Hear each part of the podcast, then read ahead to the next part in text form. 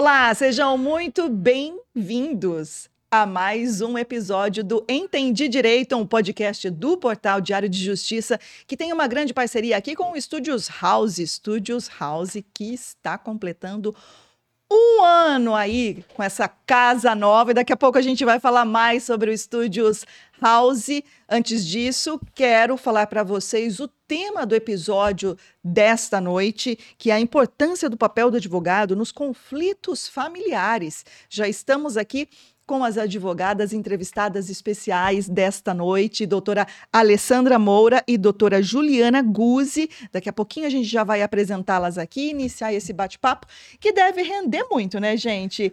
Conflito certeza, familiar, não falta assunto. Quem não passou por conflito ainda vai passar, pode ter certeza disso. é, isso daí é absoluta certeza. Quem não passou ainda vai passar. E a gente vai trazer esses assuntos aqui mais comuns, mais habituais, né, Renata?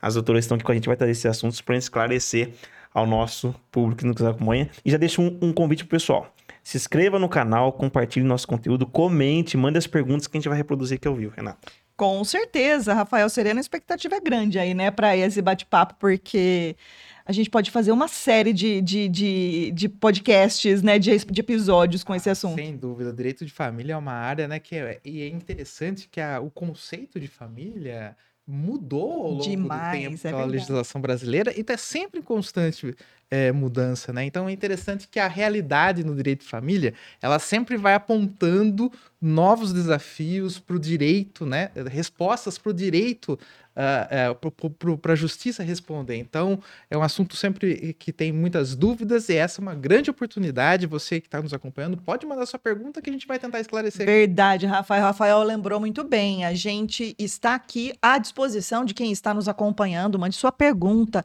Nós vamos reproduzir aqui a ambas as advogadas. Mande também o seu comentário, tá bom? A gente conta com você para participação neste episódio de número 82, certo, Denis? 82. 82. 82. Então vamos lá, doutora Alessandra Moura. Que satisfação, viu, recebê-la aqui nos estúdios House para esse episódio. Muito obrigada. Muito obrigada, obrigada Renata, obrigada Rafael e obrigada Denis, né, uhum. pelo convite é, de estar aqui nessa noite participando desse podcast e poder ajudar aí, esclarecendo, é, falando desse tema tão importante e delicado, né? Importante, delicado, necessário, né, doutora Isso. Juliana Guzzi. Muitíssimo obrigada também por ter aceitado o convite, viu? Nós que agradecemos. É muito importante uhum. que a uhum. gente passe essas informações para frente. É, o direito de família, direito das famílias, Nossa. como bem colocado. É, por ele, houve uma evolução né, na, no direito das famílias, que novas famílias se formaram ao longo dos anos, e a gente vai trazer isso para vocês e compartilhar um pouquinho do nosso conhecimento com com as pessoas que estão nos assistindo, para que a gente possa esclarecer um pouquinho, porque, como bem disse, é um tema muito vasto, muito mas vasto. a gente está aqui para para conseguir sanar qualquer dúvida.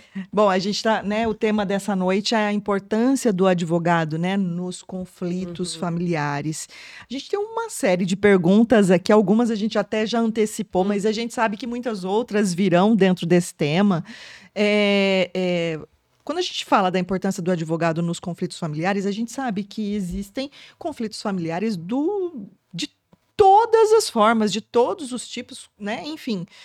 Mas é, é possível elencar alguns principais assim que chegam para os advogados avançarem aí com as questões, muitas vezes mediarem e, e o levarem para o judiciário. Claro, é assim. O direito das famílias ele é um, ele é uma área do direito muito importante. Porque ele, ele é um. A gente vai. No, no direito das famílias, a gente estuda desde a estrutura, a organização e como isso vai se dar ao longo do, dos anos. Então, assim, a partir do momento que a gente vai lá e, é, como noivos, iniciamos uma vida de casado, já começa aí né? E a gente tem que saber tudo. Então, quando chegam os conflitos para a gente, vai desde o divórcio, como uma curatela, quando existe uma pessoa que depende de outras pessoas, existe o, a execução de alimentos, a guarda, o, na parte de inventário em relação ao falecimento. Então, são diversas ações que a gente acaba cuidando e tenta organizar isso, a vida das pessoas. O mais importante é isso. O advogado tem um papel essencial. Fundamental. Né? A gente não fala só em número de processo. Né? Por exemplo, a gente vai ao judiciário, vai conversar com o juiz, ele pergunta. A primeira pergunta é assim: número do processo. Sim. Hum. Isso choca. Que a gente não está falando só de número de processo. Eu quero transformar vidas. A gente está ali porque a gente. Todas as relações têm um início, o um começo e um fim. Então, assim, ah, o fim pode se dar pelo evento morte ou ele pode se dar pelo evento divórcio. E a gente, como advogado, a gente tem que olhar para essas questões e olhar para o cliente, falar o que, que você precisa, o que é que forma a sua família, de que forma a gente vai conduzir esse, essa, essa relação, de que forma a gente pode não criar mais problemas.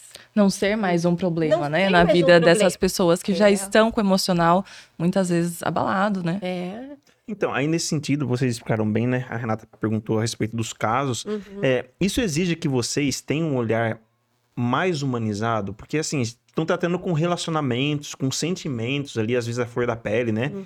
Isso exige dos, dos, advogados que atuam na, na, na, questão familiar de um olhar mais humanizado, não só puramente técnico, porque a lei é fria, né, Renato? É. Chega ali, qual que é o número Não, porque, é. porque assim, quando se faz esse tipo de pergunta, é, é, é, bem, eu, na minha opinião, muito interessante essa pergunta, porque ela parece óbvia, né? Ah, claro que tem que ser humanizado, mas não, porque é, é quando chegam esses conflitos ao advogado, uhum. né, que leva ao judiciário muitas vezes, é bem isso que o Denis falou, né? É a letra fria da lei para lidar com essas situações. Mas né, é possível humanizar mesmo com a letra fria da lei? Isso, até, até a questão da, da humanização para não chegar no judiciário. Então, isso. Então, o, o, advogado que trabalha nessa, nessa da, da família, ele tem que ter esse olhar, além do técnico, a questão humanizada. Com certeza. Eu acho que isso é a base de tudo. Eu brinco assim, que eu não sou só advogada, não somos só advogadas, nós somos psicólogas. Tem que ter um pouco de, de psicologia. Sabe? Então, assim, quando, quando o cliente chega, seja homem, seja mulher, a gente tem que primeiro entender. Me conta. Senta. Sem pressa. Me conta do início. Como foi? Como foi o meio? E até que ponto? Onde é que vocês querem chegar? Onde é que você quer chegar? Porque muitas vezes tem amor entre eles, muitas vezes é, houve um desvio. É uma mágoa, né? É Mal resolvida. um desvio no meio do caminho. E a gente precisa entender. Não é só falar assim, ah, senta aqui, eu quero saber. Então você tem filhos? Tá, e com quem que vai ficar os filhos? Ah, então, ah, tu vai ficar com esse. Ah, você tem bens? Temos, temos empresa. Ah, então 50% é para cada um. Ah, qual é o seu regime? É muito frio. É triste. Porque o casamento, por si só, é um contrato. A gente vai lá, é uma disposição de vontade. Vamos assinar um contrato.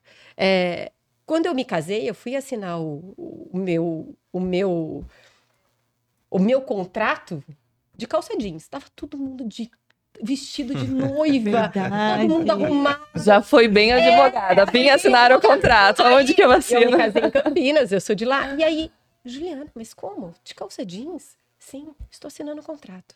Eu só me considerei casada mesmo por ser advogada quando me casei na igreja. Então, assim, um contrato é essa disposição de vontade. Olha, eu devia ter conversado com você. Deveria. Porque a gente gastava menos, não é com roupa, gente. Não é? Você aí de casa, concorda com a é. gente. Gasta, não é? é? Uma loucura. Então, assim, a gente precisa olhar essas pessoas. É, é, é... Muitas vezes, inclusive, elas só precisam ser ouvidas.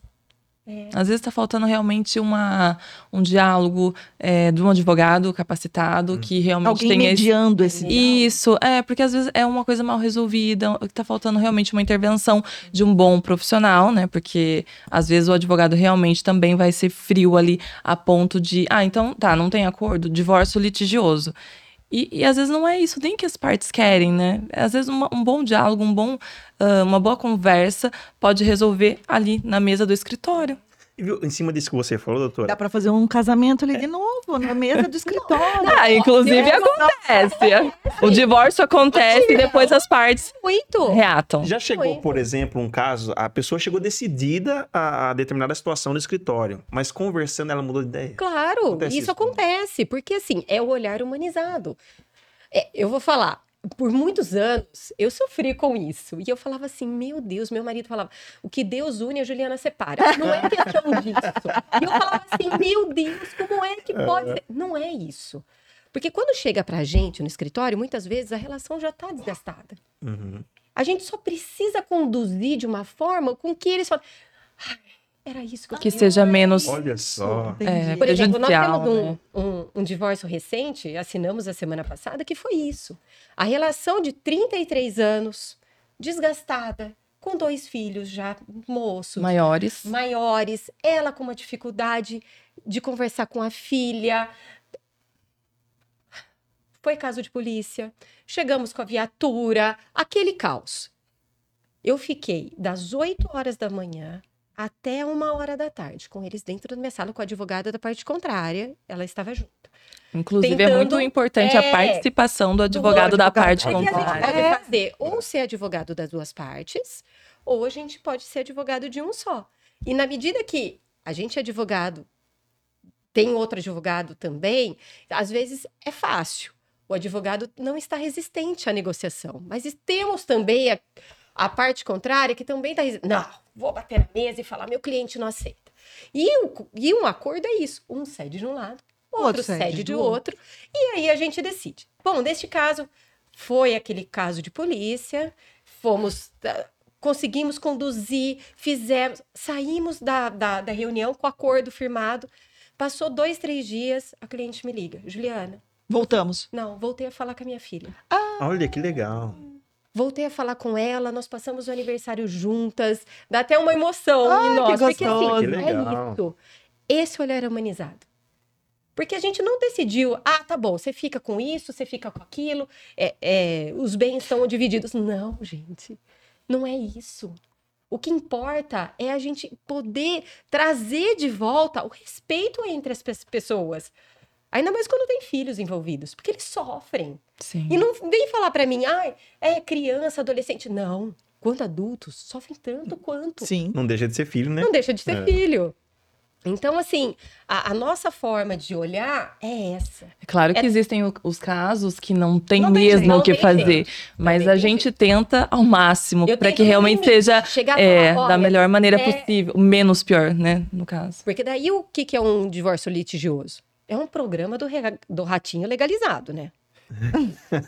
Sabe o programa do ratinho? Que você fala, meu Deus, e agora? O que, que vai fazer? Um fala mal do outro, que isso também é uma coisa que é. nós não fazemos. Aí, quando você trata no, no, litígio, você faz com que a gente fique na, na forma estrita da lei. Acabou.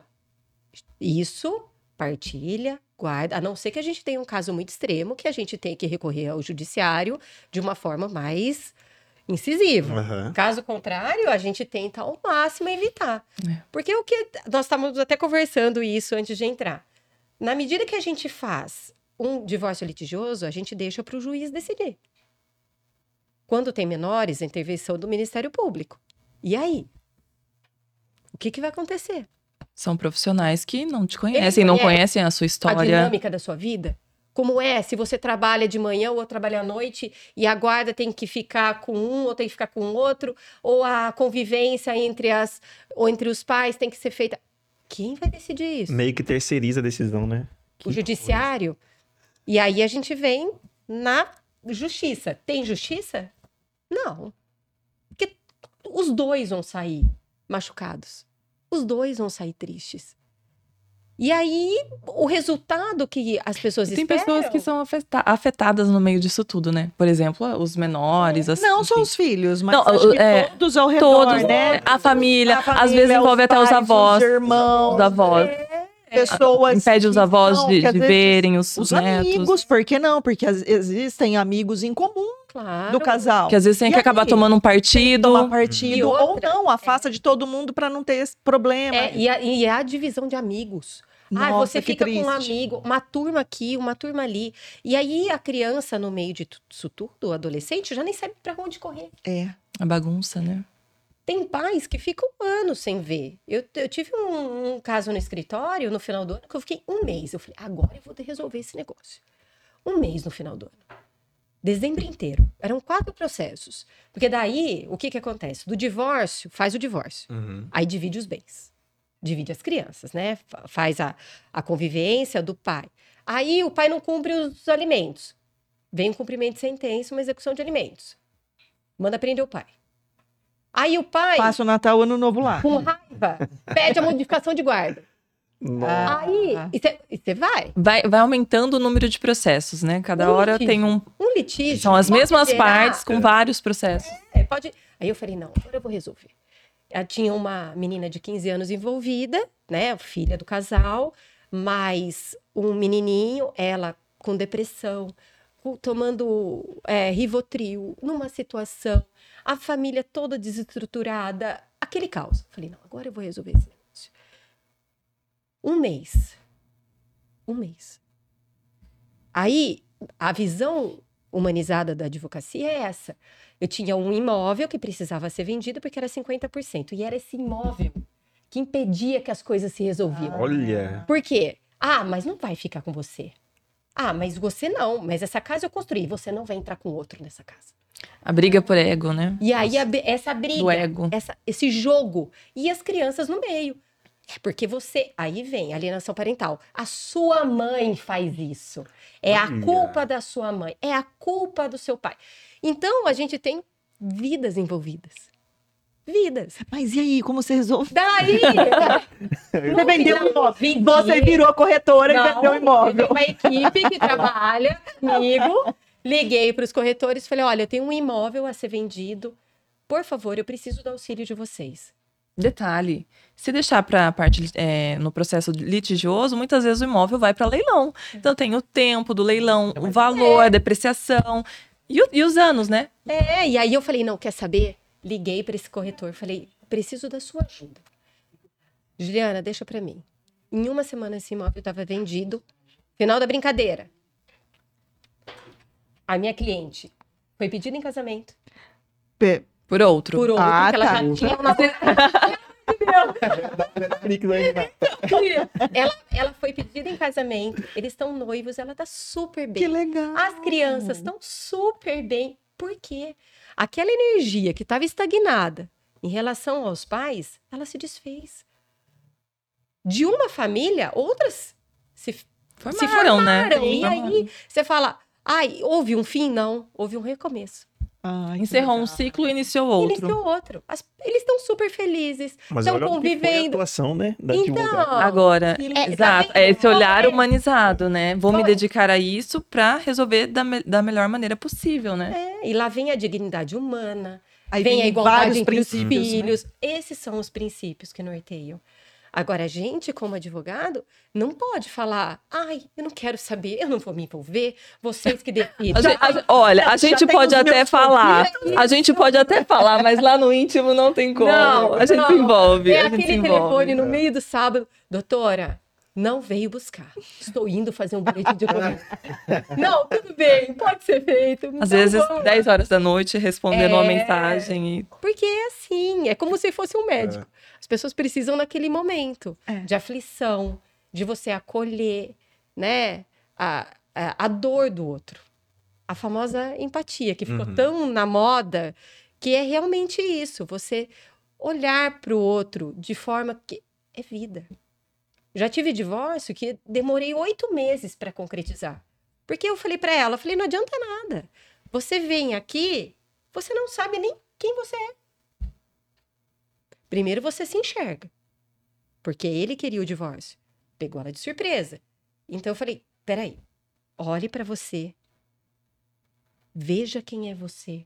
Se encontre, Olhe né? a se situação, reconheça. se reconheça.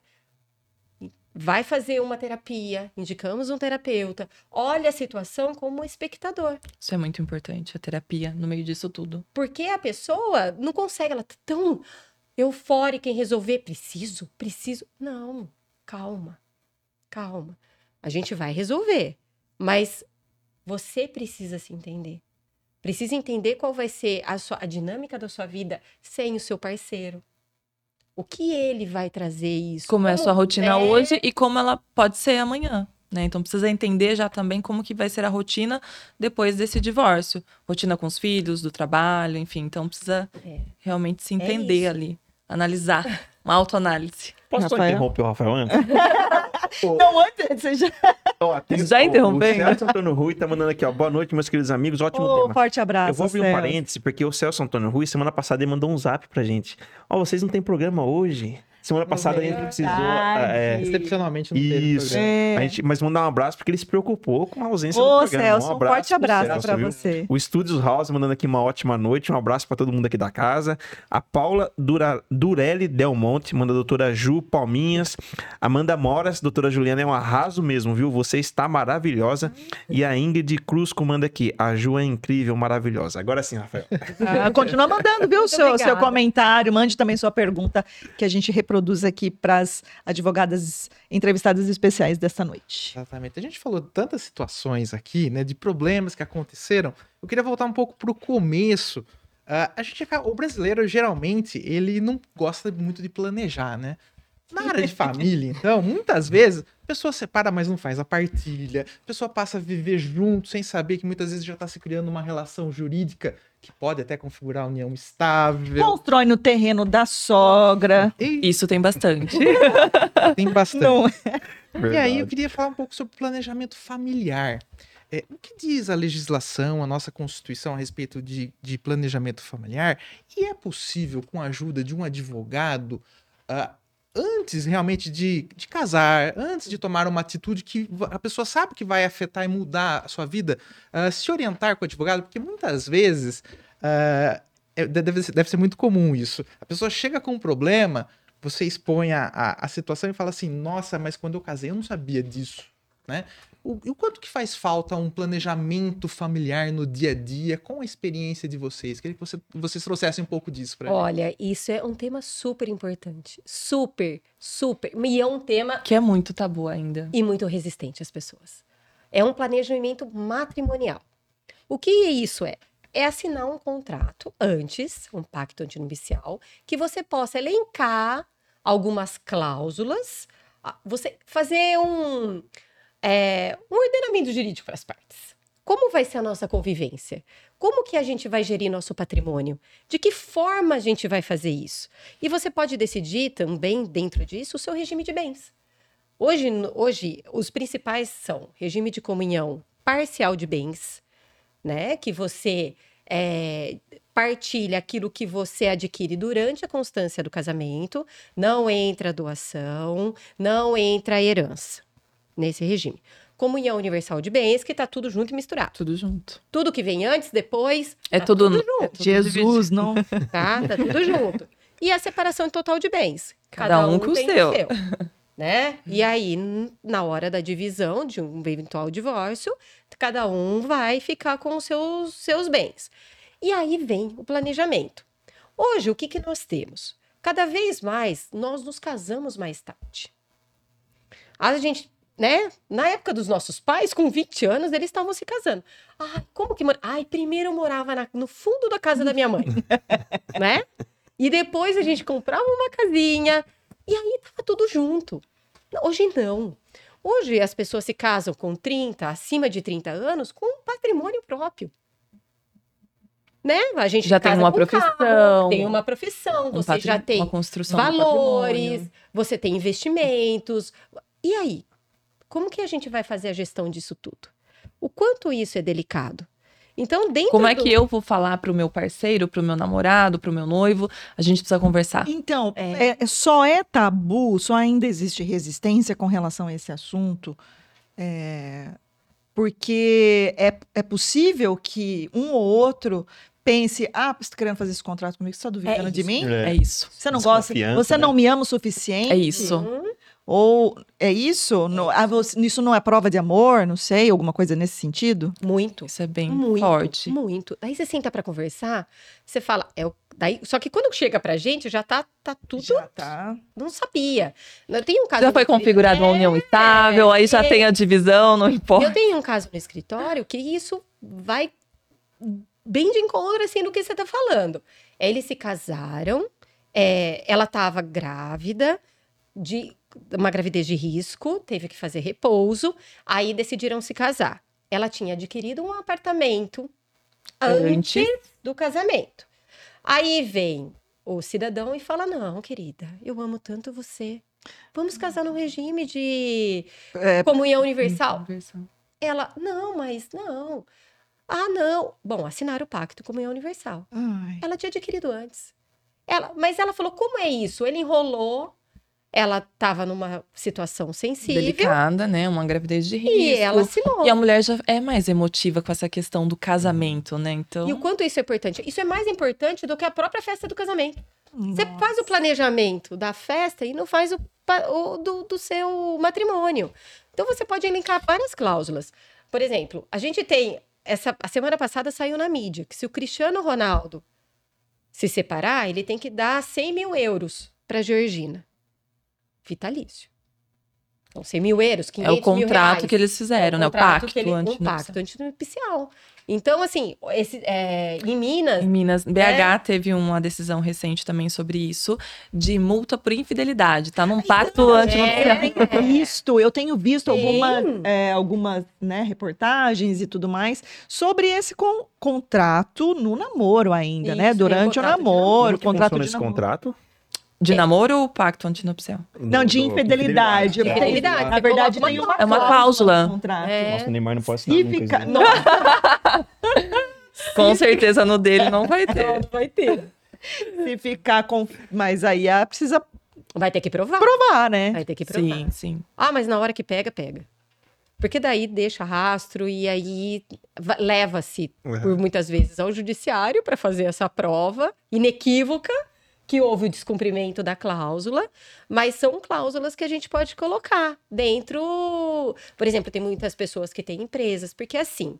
É, vou falar do regime de comunhão universal, que é o mais é o recorrente, comum, né, assim. tradicional. No regime de comunhão universal, por exemplo, construiu na casa, no terreno da sogra. Partilha o terreno? Não, não partilha. Mas partilha o imóvel. E aí, como que você vai falar?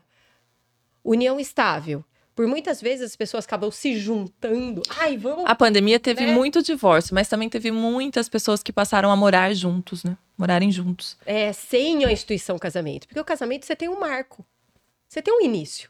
Você sabe o dia que você casou. E, a união, e a união estável você não tem. Ah, mas isso foi adquirido antes ou depois do casamento? De que forma isso foi feito?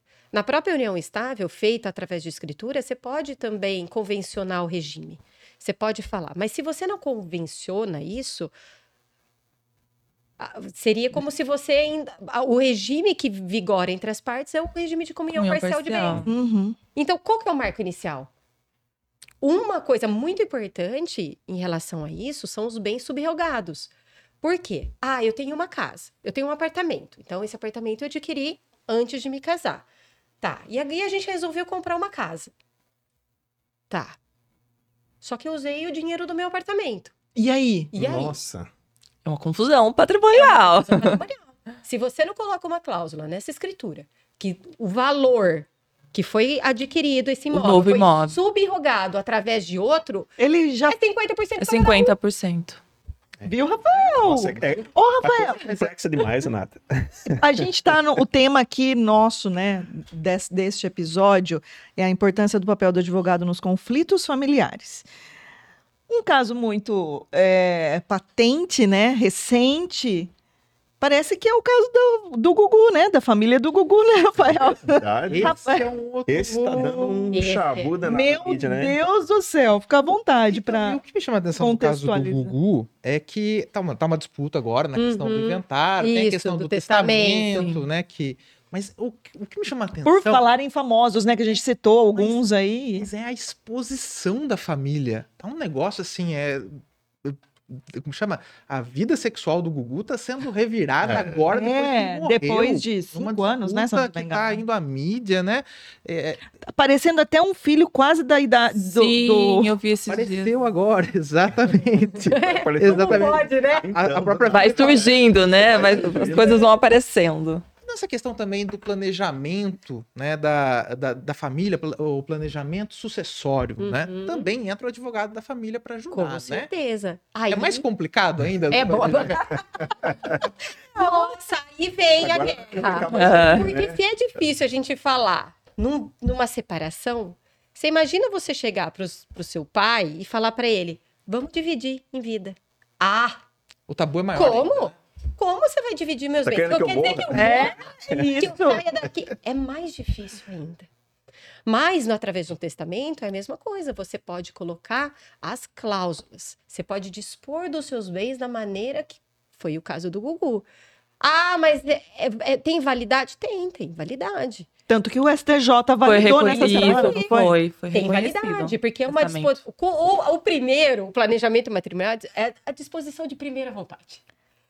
O sucessório é de última vontade. Qual é a minha última vontade? Para quem ficam os meus bens? Então, assim, ah, eu quero colocar. Sim, olha, esse copo fica para Renata. Esse aqui fica Só o copo? Renata, não dá, né? Não dá, né, doutora? E aí, então, você pode dispor dos seus bens da forma, mas é muito difícil. Por exemplo, eu tenho muitos casos que eles não querem fazer esse planejamento através de testamento. E aí o que, que a gente faz? Faz uma doação aos filhos e deixa o sufruto aos pais. Ah, então eu tenho a posse. Eles falam assim, doutor, então eu vou ter a posse. Ninguém vai tirar de mim, né? Ninguém vai tirar de mim. Ninguém. Não, para ele poder vender, ou o senhor tem que falecer, que daí já vem aquele negócio, né? Matando o cliente. Aí, ou você tem, ou você, o senhor tem que assinar anuindo na venda do imóvel. Ah, só assim? É só assim. Então, isso dá uma segurança ao cliente. Muitos, quando tem empresa, forma-se é, muitos bens, forma-se uma holding familiar. Sim. E aí todo mundo. É, é, também mais fácil, porque você evita o inventário, porque já está tudo ali partilhado. Através da doação também a gente evita o inventário, evita esse desgaste desgaste entre as partes, o desgaste para pagamento de imposto, de ITBI, aquele negócio, ai, preciso revirar todos os documentos do meu pai, porque Mexer dói. nas lembranças, é, né? Dói. Dói fazer um inventário. É o momento do e luto da família, né? existem né? mais conflitos. Porque não é tudo certinho. Porque daí um quer ficar com o imóvel, que o outro também quer, e o outro também. Um quer vender, o outro não quer. Também. Isso se o imóvel estiver regularizado. Ah, é isso. Esse pequeno detalhe. Não, é, não, porque daí você depende do outro. Ah, mas é que. Sabe o que acontece? Aí começa a travar, né? Também. Não consegue desenrolar é, isso. E, ai, doutora, mas eu moro lá a vida inteira. Eu tenho algum direito. Não, não e um apego emocional. Mas eu cuidei da minha mãe, dos meus pais a vida inteira. E o meu irmão nunca teve nada. Gente. Doutora, o resumo é, é melhor resolver em vida, então. É melhor resolver em vida. Tudo é mais fácil. Quando você coloca isso num documento. Nesse planejamento matrimonial, nesse planejamento sucessório. Porque você coloca a sua vontade lá. Pronto. É isso que eu quero fazer.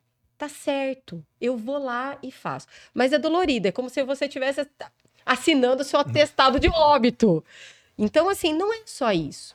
Porque, por vezes, nós temos clientes que têm muitos imóveis e a partir. O caso do Denis. O é Denis. Então vamos lá. vamos vamos resolver isso, Denis. em vida. É, por favor. O Denis. Comunhão Universal. Tem várias mansões. Assim, ela tinha muito mais coisas que eu. Então eu falei, quando eu reparti, eu saí, não consegui nem precisar, né? Foi tudo pensado, então. Então foi pensado ah, aí. Tá é. Então, assim, é complicado isso. É um tabu? É. Mas, é, é preciso falar sobre isso. É Até que não seja mais um tabu, né? Até Sim, que é. seja uh, normal que as pessoas discutam isso. Uhum. Tanta, tantas coisas, né, são tabus e depois é só na hora do aperto, né? Por exemplo, é, é uh, transfusão de sangue tem. Uhum. E tantas, tantas outras questões que doação de órgãos, não transfusão de sangue, uhum, porque daí uhum. transfusão de sangue existe sim uma resistência, mas por uma convicção religiosa que não vem ao sim. caso discutir, obviamente, respeitando todas as convicções. No caso doação de órgãos, as pessoas não falam sobre isso, uhum. mas pode chegar um momento em que elas poderão ter que decidir sobre um ente, uhum. né? E... e nunca foi alinhado, nunca, nunca foi conversado. Foi é. planejado. É... Ô, Renata, eu vou citar um exemplo aqui, é, aconteceu na minha família, inclusive. Precisou se fazer um inventário, é, meus, avós, meus avós faleceram, e antigamente era comum ter muitos filhos, né? Uhum. Então, assim, cada filho tá num lugar diferente, morando. Às vezes tem um irmão que já faleceu, aí tem que procurar o filho. Os herdeiros. Os herdeiros dele para regularizar. Então, imagina, imagina, só o quanto é complexo o isso. O tempo e o desgaste, né? Porque até encontrar, localizar. Enfim. Justamente. É. Hoje ainda a gente tem o, o inventário feito de forma extrajudicial. Uhum. Que isso ajudou Demais. muito. Você fala. Porque a gente demorava anos para finalizar um divórcio. Hoje a gente brinca que um clique a gente resolve. Então faz a minuta, evidente se não tiver menores de idade. Se tiver maiores capazes, a gente faz via cartório. Então ficou muito mais fácil, muito menos desgastante mais quando prático, não né? tem esse conflito. Porque daí se tem o conflito, aí você alonga por anos toda essa discussão, toda essa celeuma de trazer, e aí um acaba um discutindo com o outro, o outro não fala, ah, porque você quer isso. Você daí fica o inventariante que toma posse das coisas, né, para gerir o patrimônio, recebe aluguéis. Ah, mas você não presta contas para a família. Aí entra aí com ação de prestação ah, de contas. Aí, é, nossa, Existir contas. Então, é, então assim, o desdobramento disso tudo pode ser evitado através de um planejamento. Através, é muito, fica muito mais barato, menos é, oneroso se você procurar um advogado para fazer essa parte preventiva. É por isso que a gente faz assessoria. Eu Entendeu? gostei da parte do ouvir. Eu gostei, vou lá tirar umas horas para desabafar.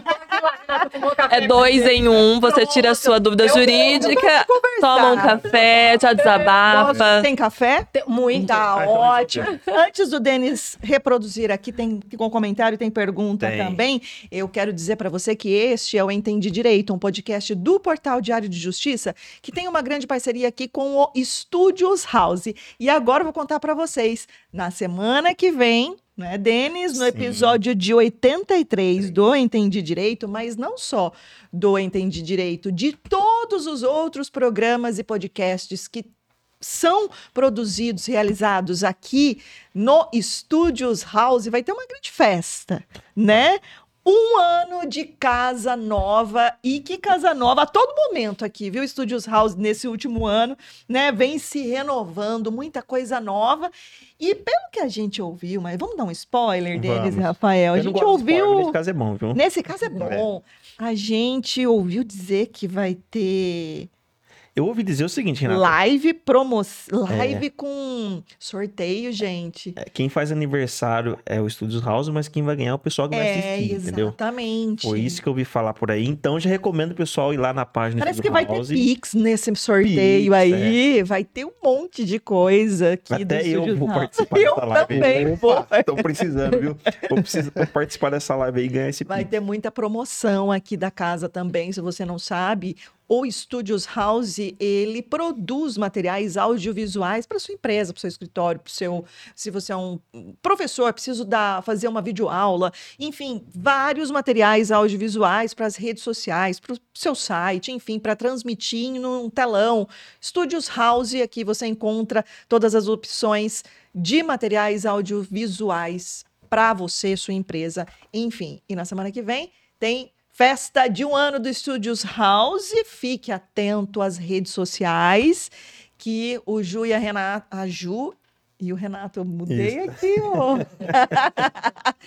Vão divulgar todas as informações dessas promoções, desses sorteios da live, certo? Certo, Renato. E é por aqui tem gente comentando já também, viu? Opa. Ó, a Vivian Belucci mandou palminhas aqui. A Maite Moda, maravilhosas, sou fã demais. Uhum. O Gabriel Porreca Mendes, ele fala assim, ó, convidadas incríveis, parabéns. E ele também mandou uma pergunta dentro desse assunto que a gente está discutindo, Renata. É. Ele fala assim, ó, em testamento, é possível dividir os bens de forma que quiser ou existem regras? Então. Então. Então. Veja bem. Assim. Veja bem. Depende. depende. no direito é, é depende. É, você pode dispor, né, dos seus bens, falar, olha, esse aqui pode ficar. É, você pode dispor 50%. 50%, não do, pode ser a totalidade. É, a totalidade. Então, assim, você vai dispor. Porque o que que acontece? É, existe uma igualdade entre filhos. A gente, a partir do testamento, você vai colocar aqueles filhos que a princípio conhece, né? Então pode ser que isso aconteça de vir um filho fora do casamento, a, houver alguma coisa. Então vai fazer essa disposição através do testamento, que isso é importante também.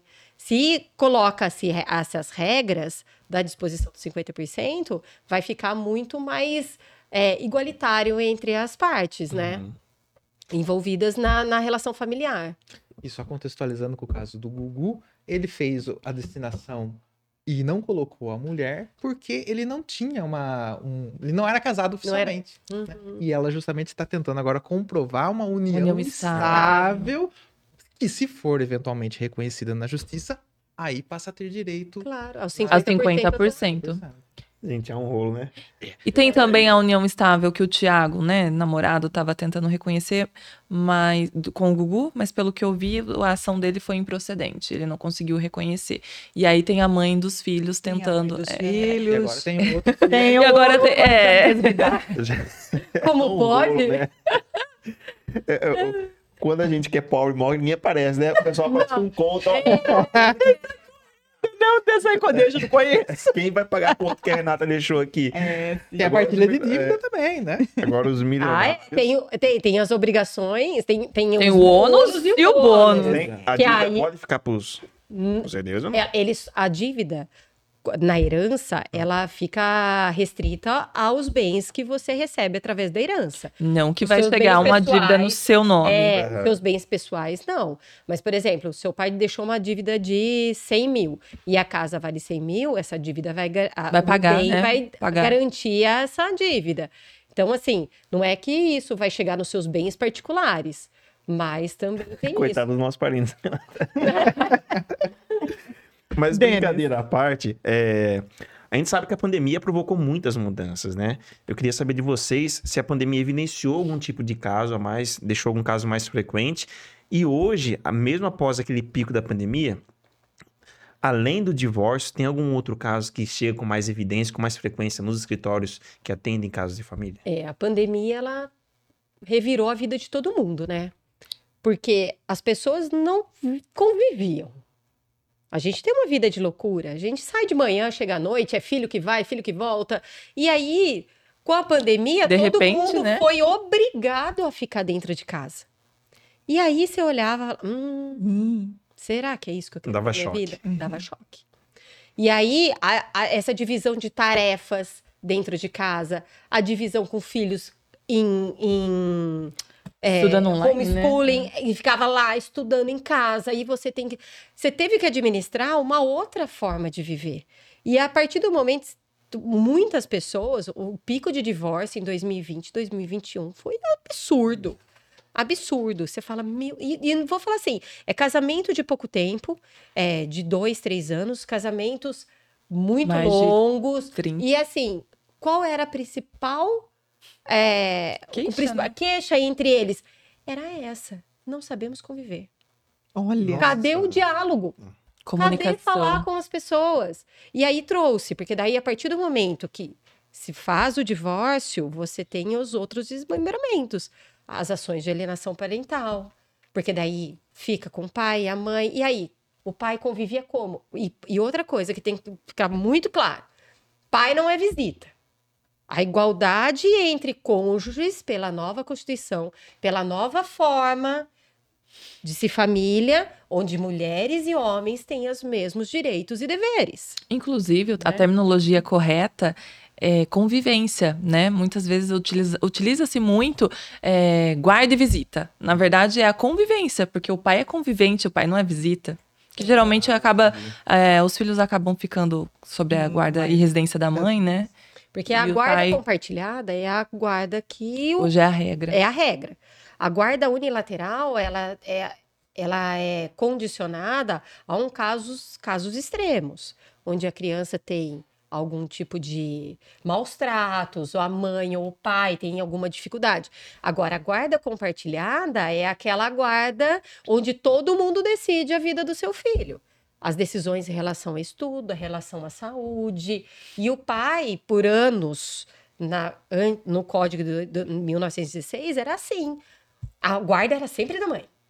A mãe tinha responsabilidade, a mãe tinha aquele dever. A, O bonito chegava no final de semana, de 15 em 15 dias. Dá uma voltinha no shopping e é, devolve. comprava um brinquedinho, é. né? Achava que pagava 500 reais de pensão e a mãe ia para Maldivas. é. é, é Cirurgia assim, plástica, é. tudo certo. É assim. Então, assim. Ah lá, comprou roupa com meu dinheiro. Comprou... Ah lá, tá viajando com meu dinheiro. Esses dias eu falei pro moço, mulher, não, você tá de brincadeira. Você tá, você tá, achando o que, que ela vai fazer? O que que esse dinheiro? eu falei, você sabe quanto custa um remédio na farmácia? Os alimentos, né? Alimentos. Vai no supermercado comprar aquilo, vai comprar o lanche da escola. Vamos, não estamos falando de uma coisa muito de, de, de, uma visão. E é isso mesmo. Esse padrão de vida é uma outra. É um, aí vem o problema. o padrão de vida que você tem durante o casamento, onde possivelmente as duas partes contribuem, porque hoje a mulher, ela não é só uma. Ai, ela trabalha pro dinheirinho. Ah, aquele dinheirinho que ela vai. É dela. É dela, que ela vai no cabeleireiro, que ela. Não. A mulher também é provedora da família. A mulher tá lá. A mulher tá lá. Trabalhando, fazendo com que o patrimônio cresça, fazendo tudo.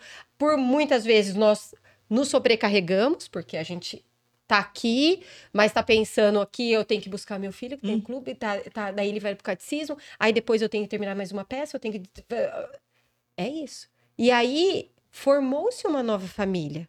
E os homens, é, que eram os provedores da casa, né? Como eram é, eles que geriam o patrimônio pelo Código de, 2016, de 1916, hoje mudou. mudou. Código de 2012, 2002 não. Peraí. Somos nós dois. Trata essa igualdade, trata né? com igualdade, os homens e mulheres. Então, essa, as brigas da pandemia eram essas. Era a guarda com quem fica. Você vai. E como que fazia para o pai conviver com a criança se não podia? Dá para colocar no contrato que o homem tem que lavar louça todos Ai, deveria, os né? dias? Ai, meu Deus do céu. Passar sua própria roupa. É. é mas é, olha. Dá para colocar no pode, contrato? Pode fazer o que você. Olha. Oh, beleza. É, Com testemunha. Da... É, que ainda tem tempo. Não são duas testemunhas para casar? Não tem que ser assim? Verdade. Não é assim que a gente Pronto, fala? olha lá. Então, os conflitos vêm em relação a isso. Porque, é, na medida que ah, o divórcio. E aí? A mãe não deixava sair na pandemia, porque tinha medo que o pai, né? Porque tava todo mundo, por vezes mora com a avó. Ah, então você não... Ah, daí ia lá pro judiciário, batia na porta do judiciário. Ela não deixa. Aí vem o judiciário e fala: então tá bom, vamos fazer através do. do. do Zoom. Uma videochamada. Uma videochamada. Né? Faz através do WhatsApp. Então, Durante. Foi, a pandemia foi um momento foi tentando... muito delicado, é. muito difícil. Para nós, advogados, e agora? E Como agora? que a gente vai conseguir equilibrar todo mundo aí para todo mundo estar tá junto nesse negócio? Ah, ele foi para casa do pai e pegou Covid, passou para todo mundo. E foi para casa da mãe, olha o jeito. Nossa! Então, os conflitos, eles. E aí a gente vem. Eu, eu tenho até um, um vídeo falando sobre isso. E o que as pessoas melhoraram? Não. Não. E, pelo menos não evoluíram. Inclusive, não hoje né? a gente até estava conversando sobre isso, que as pessoas estão muito sem paciência, né? Então, assim, é, às vezes chega a caso de divórcio por falta de comunicação, realmente. Talvez é, se tivesse havido ali atrás um diálogo, é, organizado as tarefas, não estaria esse caos, porque vai crescendo, né? Vai virando uma bola de neve. E as pessoas hoje estão realmente sem paciência, não só no direito de família, é, questões relacionadas à família, mas no geral. Então, tudo aquilo que a pandemia trouxe de empatia, parece que agora, cadê? Que complicado. Coisa. E isso não só, assim, esse olhar humanizado não é só no direito de família. A gente trata sobre outros assuntos, empresas, de divisão de cotas, essas coisas, que é esse vamos sentar todo mundo junto. Eu acho que nada substitui isso aqui. Uhum. Uma mesa. Ah, faz o isso. Tete a tete. Tete a tete. Sem ah, celular. Sem celular. Sem celular, né, Sem ligação, sem, sem vibrar. é isso. Nada substitui passou muito. A, a, hoje no judiciário. A pandemia ajudou, é, né? Ajudou, mas não substitui. Essa. A gente teve uma antecipação assim de é, tecnologia de 10 anos, veio para cima da gente. Hoje a gente pode escolher se a gente quer audiência de conciliação ou se a gente quer ou não de conciliação. Despacho virtual ou presencial? A gente gosta do presencial, é. tete a tete ali com porque, o juiz. Porque quando a gente tá aqui, você tá olhando no meu olho. Eu sei o que você quer. Num gesto que tem, às vezes a gente tá no meio da reunião, o cliente tá assim. Eu interrompo um minutinho só. Saio, respira, volta. Toma um café. Toma um café, olha, como que a gente pode fazer? Se alinha. E faz toda a diferença, né? Faz toda a diferença. Agora, se a gente faz sem essa interação, sem esse contato Aí entre pessoas... o conflito vai estar tá lá na mesa do, com o advogado. O conflito vai. sai da família vira conflito com o advogado. Aí o que, que acontece? Alessandra, fala o número de processos que tem hoje na vara da família. É, no mês 5, porque ainda não saiu do mês 6, a gente estava dando uma olhada aqui, tá quase 8 mil processos tramitando, é, estavam quase 8 mil processos do mês 5 na vara da família. E Entre é... cumprimento de sentença, divórcio, é, processos no geral, né? E é importante a gente lembrar, né, que a vara de família ela foi recentemente instalada, né, aqui em Limeira. E veio de todas as cinco varas cíveis. Centralizou em uma só. E aí, como é que está essa experiência? Bem complicado, né? Bem complicado para todo mundo. Tanto para nós advogados, como. Quanto para os servidores Para os servidores, tanto para o juiz. Porque houve uma avalanche. Chegou, vum, vamos aí, vamos formar. E aí, de que forma isso está. Então agora eles estão começando a entender o funcionamento disso tudo para poder agilizar. Porque os processos de família, todo mundo tem urgência. Todo mundo no cumprimento de sentença que tem uma execução de alimentos, que, que a pessoa Muitas precisa vezes sobreviver. precisa daquele valor para sua né? subsistência, né? né? Ele precisa E tá demorando um é. tempo até chegar a intimação do executado, que geralmente é o pai, o genitor. E aí, como que faz? Como que a pessoa vai comprar os alimentos enquanto aquele processo não, não chega na pessoa responsável? Dá uma angústia na gente. Porque você fala, o cliente liga e fala, doutora, não muda meu processo. Muitas vezes acha não até anda. que o problema é com o advogado. Não pode, sabe? Nos divórcios, a mesma coisa.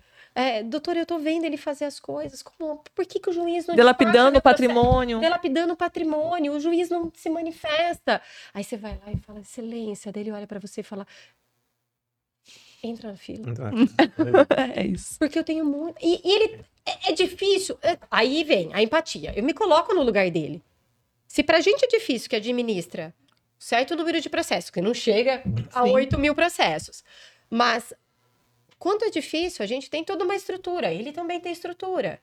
A gente tem servidores é, super empenhados a resolver, mas existe uma limitação nisso tudo. Então, assim, é, desafogou as varas cíveis, cíveis, mas né? também afogou a, a, priori a vara da família. Afunilou tudo ali, né? Afunilou tudo. É uma média de 300 processos mais ou menos no mês. E aí vem um juiz novo, um juiz com novos novo entendimento, uma outra forma de pensar. Então assim, a gente está ainda caminhando para entender. Estamos tentando é. entender como é que como que vamos é um fazer, né? Tanto para ele quanto é, para o advogado. Sim. Uhum. E é importante, né? Esse episódio, porque olha só o número de processos que estão na vara da família. E são o quê? Conflitos familiares? Não deixam de ser os conflitos familiares, que é o tema desse episódio, Rafael. Denis. Deixa eu só ler um comentário aqui. A Cecília Moura mandou boa noite, doutora Alessandra. E a Mara Isa Gonçalves, Natal, acho que ela está comentando aqui a respeito da, da questão que você pontuou de fazer um contrato para o marido lavar a louça. Ela ela Onde ela assina. Pronto. Aqui, viu? Quem é? A Mara Isa Gonçalves. Eu acho que eu conheço. A, é, se eu não estiver enganada, a Isa. Um beijo, a Isa. Vamos um juntos. Um abraço. Vamos juntos Isa. nesse movimento. Mas acho que agora dá tempo de rapidamente uma, uma última colocação. É, e, e, falando direito de família, a gente tem que trazer esse assunto para cá. Pensão alimentícia. Hum. Sabe que no Brasil a única prisão que é 100% é. garantida. Se quer prender alguém, fica devendo pensar. Exatamente. E é o advogado de família que é. pede, né? E é uma. Olha, eu vou falar Como é que, é uma funciona? satisfação. Como é, que funciona? é uma satisfação. Por quê? Ó, agora só. Famoso, agora é a gente é... que vai falar para você. Vale, muito. A gente que vai falar para você. Senta, pode contar tudo. Pode. Olha, então, por onde começamos? Realmente, é Não muito é? prazeroso. Principalmente quando a gente vê ali o resultado mesmo, o mandado de prisão expedido. Porque o que acontece? É, na maioria dos casos, são os pais que prestam alimentos aos filhos, né? Então, a mãe recebe... É, E aí, o que que acontece? Esse dinheiro que paga, que o pai acha que vai para Maldivas, ele é destinado à criação dos seus filhos. Educação, a educação. E saúde. O, o que, que o pai faz? Ele faz a mãe sofrer. É para pagar a gente no dia tá 10? Com caso, é, assim. é para pagar no dia 10? Não, ele vai pagar no final do mês. Ela passa o mês inteiro sem dinheiro. E aí fala: e aí, pede pro seu pai. É seu pai que não paga. Errada ela tá. É difícil, é difícil a gente julgar esse tipo. A gente pede, não fale nada. Mas daí vem, realmente, é a única prisão nesse país que. Nesse caso que eu estou citando aqui, que é um caso recente, é, a gente tentou contato com o advogado da parte contrária, a gente já notificou o genitor para que fizesse o pagamento corretamente. Então a gente tentou é, o diálogo antes do ajuizamento dessa execução de prisão. E a gente tenta. A gente explica. Até na execução. Eu já, já, Porque, eu é, por mais que é satisfatório. Pedir ali é, o mandado é. de prisão, a gente, a gente tá lidando com vidas, que foi Sim. o que a gente falou. É. Então a gente sabe que o mais rápido e o melhor é que o genitor faça o pagamento ele... para que a mãe possa ali se organizar dentro daquele mês. Mas ele quer tanto judiar, tanto judiar, que aí fica complicado. A gente, esse mesmo, esse advogado falou: olha, eu tô tentando falar com ele. Eu já expliquei. Eu já, já avisei qual é a consequência disso. A Mas ele é, é uma pessoa difícil. A consequência é a prisão. E outra, a consequência ela é maior. Porque fica a criança sem remédio, porque a mãe Atrasa, tem que se virar, trabalhar contas, em três escola, plano de saúde. para poder para poder sustentar os seus filhos, para poder dar uma condição, atrasa escola, atrasa plano de saúde. Então, assim, a gente liga para o advogado, o primeiro contato é esse, vamos esgotar todos os os meios, os meios amigáveis, de, né? Para conseguir. E aí, como que a gente faz? Ai, não dá. Ah, então Olha, tentamos. Às vezes eu até falo, estou com a minha consciência tranquila. Colocarei minha cabeça no travesseiro e dormirei. E depois fazer. Agora, agora já não tem jeito. Então agora você vai sofrer a consequência, a gente vai até o fim. Então é complicado, mas daí a gente esbarra no judiciário. A gente esbarra que o promotor, ele faz a intervenção nos processos por conta de terem menores de idade. Então a gente depende da cota ministerial. A gente depende Tudo isso tem um prazo. Tudo prazo. Tem o, tem o juiz que precisa determinar. Aí a gente não encontra o cidadão. Aí faz demora faz o mandado de prisão. Facilmente, nesse exemplo da Juliana, já se passou um mês. E a mãe tá precisando ali Muito. do valor do, do, do, dos alimentos. olha, né? ajuizamento de um cumprimento de sentença. Para prisão, hoje, a gente leva de dois a três meses para que a gente possa ter uma decisão efetiva de determino a prisão. Pague em três dias sob pena de prisão. É isso. Ou tem a possibilidade de justificar, mas nunca é justificável Nunca, claro, a gente tem casos extremos. Sim. A gente sabe que a pandemia trouxe mais esse conflito, uhum. porque as pessoas tinham um salário e de repente houve a redução. Mas inclusive é importante lembrar né? que, que a prestação de alimentos ela é obrigatória, inclusive em caso de desemprego. Então, assim. É porque é. a criança vai deixar de existir é. porque o pai está desempregado? É não, ela vai continuar necessitando. Existe né? um valor mínimo. Se vira. Que claro que muda, né? Precisa olhar a é, possibilidade de quem está pagando. Mas e a mãe? É. A, a, não ser que a mãe tenha Isso possibilidades é um e tudo mais. De episódio inteiro. É, a não, a não ser que a mãe realmente tenha um bom suporte e tudo mais. Uhum. Creio eu, só estou falando meu achismo, não tenho nenhuma capacidade técnica, mas assim. Daí o pai alega, não, tô, tô desempregado, não A gente já falou sobre isso já. num episódio uhum, anterior. A gente comentou. Né? Mas, tipo assim, a criança vai deixar de existir porque... Deixar de se alimentar? A, e a mãe não tem que se virar? Então se vira, se vira. Né? Ô, Renato, tem uma coisa que é incrível que não era nem para ser obrigado, né? Tem que ser voluntário, é filho, né? É. Não é. E é muito triste é quando a gente é, vê é. o pai abandonando. É. E outra coisa, a gente tem as redes sociais hoje né? E a uhum. gente tem. As pessoas estar na rede social lá. Aí né? vem todo mundo saindo à noite na selfie, tomando bebida, viajando. Aí vem no processo e fala: não tenho dinheiro. e... Estou desempregado. Daí tem a teoria da aparência. Peraí. Aí pega, junto um extrato do banco Nubank, desses bancos digitais, é menos 100 reais. Aí você pega e junta no processo, faz um dossiê juntando todas as fotinhas. Como é que consegue ter esse padrão Nossa. de vida, né? Querido. Não, não é condizente ah, com a né? conta. Tem alguma coisa estranha aí, né? Tem alguma coisa estranha. Isso é das duas partes. A gente tá falando de homem, mas existem, existem Sim, mulheres, as mulheres também. também. Porque tem muitos viu, homens que assumiram seus papéis de pai é, e mãe. É verdade. Também é, é, né, né? Vamos dar. Vamos ser justos. Ser justos. Ah, e tem mas... outro lado da situação também, rede social. Eu já vi o caso aqui em Limeira, que a mulher divulgou na rede social que o homem não pagava pensão. E Ai. ele entrou na justiça Danos e morais. dano moral.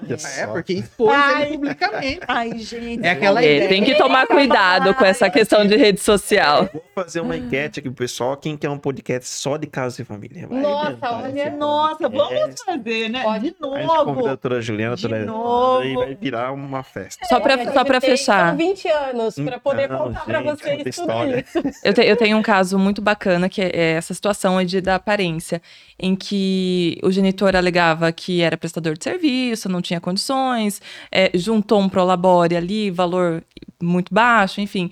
E aí a gente foi juntando as provas da rede social. E aí eu consegui a quebra de sigilo bancário e não foi condizente com o que ele alegou ali no processo. Então, isso também é uma possibilidade. Mas a gente tem que mostrar para o juiz a necessidade de uma quebra de sigilo bancário. E quando a gente deixa isso evidente, consegue ali o deferimento, e isso também é bem legal. É, tá vendo é. só? Quem disse que as né? redes sociais não são tão importantes assim, virou um banco de provas. Não é isso mesmo? Doutora Juliana Guzzi, ela que é do escritório Juliana diretora, né, é. proprietária é. do, do escritório Juliana Guzzi, Advocacia e Assessoria Jurídica. Muitíssimo obrigada, Nossa, viu? Por ter aceitado o convite, ter vindo aqui falar com a gente. Foi muito bom esse bate-papo. Que ótimo. Eu agradeço vocês. Estamos aqui à disposição quando vocês é, é, precisarem, quiserem é, difundir esse assunto tão bacana. A gente faz com amor, a gente trata nossos clientes, brinco, nossos clientes acabam virando nossos amigos, amigos porque a gente não vai fazer a lei é, de forma triste. Fria, dolorida, né? Fria. fria. A gente faz isso com amor, com carinho, trazendo um conforto para essas famílias. E conversar e tomar um café, né? Que é o que a gente gosta, não é, gente? Vai bem, né? doutora Alessandra Moura, que trabalha junto com a doutora Juliana. Muitíssimo obrigada também, viu? Por ter aceitado o convite, vir aqui e falar com a gente sobre esse assunto que parece que é, né? Ai, meu Deus, vamos falar de conflitos, mas foi leve, né? A discussão. E acho que é isso que é importante para levar para as pessoas mais conhecimento. Muito obrigada, obrigada a todos pelo convite, né? E realmente a gente tentou trazer aqui de uma forma mais leve esse assunto, esse tema, e que a gente possa ser um instrumento na vida dessas pessoas, não de conflito, mas de conforto, que a gente possa realmente ser é, um braço direito ali na, na hora da intervenção dessas questões de conflito familiar. Muito obrigada. Obrigada. Viu, doutora Alessandra, doutora Juliana. Que bate-papo, né, gente? Renato, no fim, a gente tinha tanta coisa para falar e não deu tempo. saindo escapando. Mas a gente deixa né, para um próximo episódio. Sim. Mas, ó, eu falo para você. Quando a gente promete que é um bate-papo, Hoje foi um exemplo. Foi um bate-papo, Renato. Foi muito prazeroso. Agradeço as nossas entrevistas. Nem vou chamar entrevistadas, nossas convidadas, é né? Isso aí. E agradeço também as nossas internautas que compartilharam perguntas, mensagens aqui pelo nosso chat. É isso aí, Rafael Sereno. Muito Bacana. bom, né? A, a importância do diálogo, né? Como ficou em tudo, né? Para planejar casamento, é. planejar, inclusive, partilha, né? É sempre bom fazer tudo antes e sempre com a ajuda até de um pra, advogado. Até para separação, né? Até para o divórcio é importante Também. ter o diálogo, né? Senão, enfim. Então, você que não conseguiu acompanhar esse episódio desde o início, ele fica disponibilizado no canal do Diário de Justiça, no YouTube pega o link, compartilha com quem você acha que pode precisar dessas orientações, compartilha esse conteúdo que também logo mais estará disponível no Spotify. Na próxima semana a gente está de volta com um novo tema e novos entrevistados. Até lá.